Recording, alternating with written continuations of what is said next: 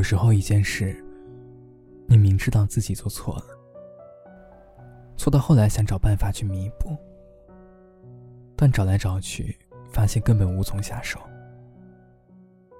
终于，你认定自己什么都挽回不了，这种感觉会把人逼疯的。于是，你到最后才明白，爱一个人，最怕的，就是亡羊补牢。李维说完，把抽了一半的香烟插进剩下的啤酒里。窗外来回闪耀的霓虹，把酒杯映成的五彩斑斓。他的神情淹没在酒气与光线的交错中，整个人看上去很恍惚。欢迎收听本期的《迪诺晚安日记》。你好，你好，再见，再见。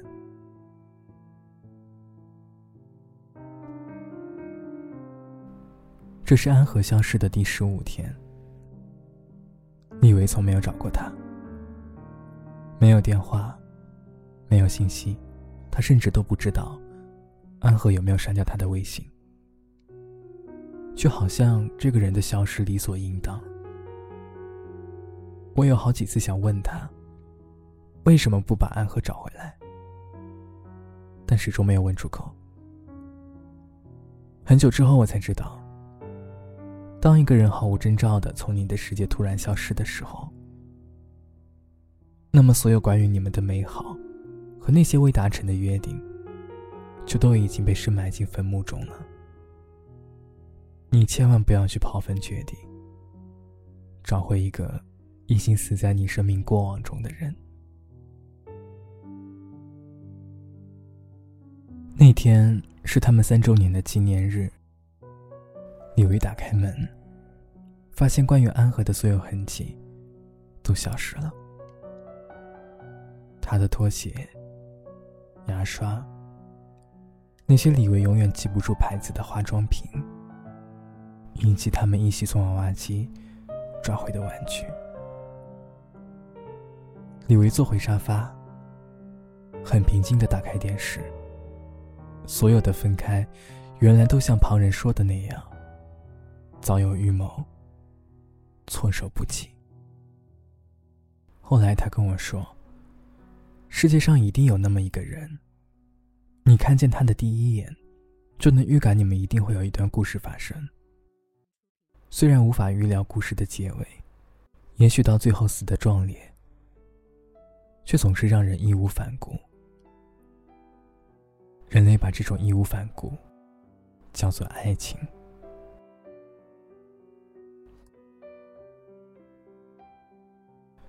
他们相遇的故事，我曾经向大家讲过。那天是一个炙热的夏季午后，李维穿着厚重、差点让他中暑的熊本熊衣服，在公园里发传单时遇见的安和。在那天之后没多久，他们就在一起了。可是李维到最后都没有问安和，那天下午他为什么会在公园哭了那么久。安和也一直没有说。李薇其实一直想问的，但是总怕问了以后得到的那个答案，让两个人都会很失落。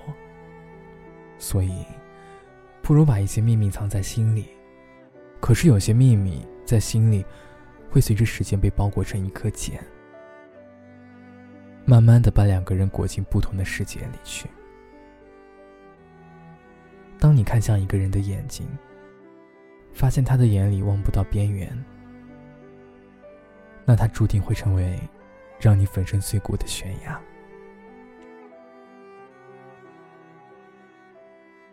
重庆森林里，金城武说：“不知道从什么时候开始，每个东西上都会有个保质期。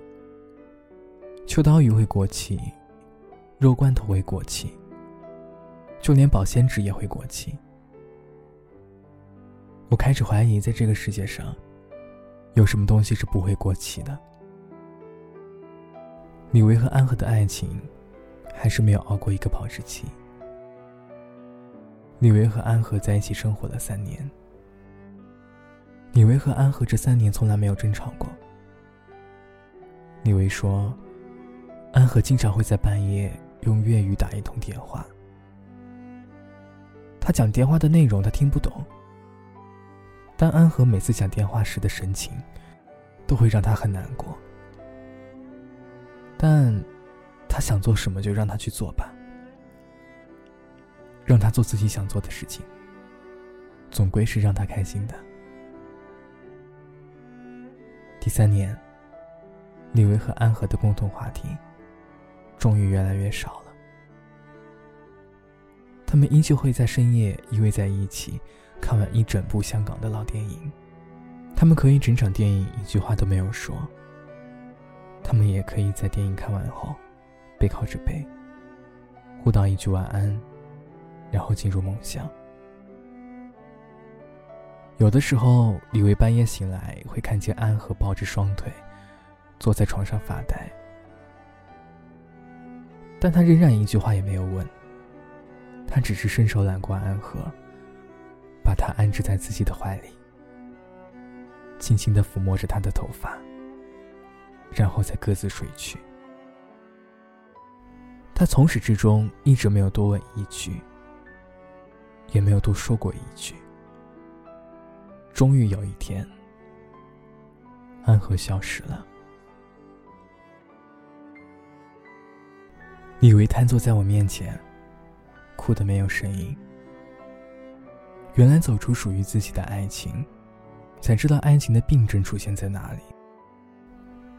原来爱情中最怕的，就是亡羊补牢。李维看着手中最后的啤酒。一饮而尽。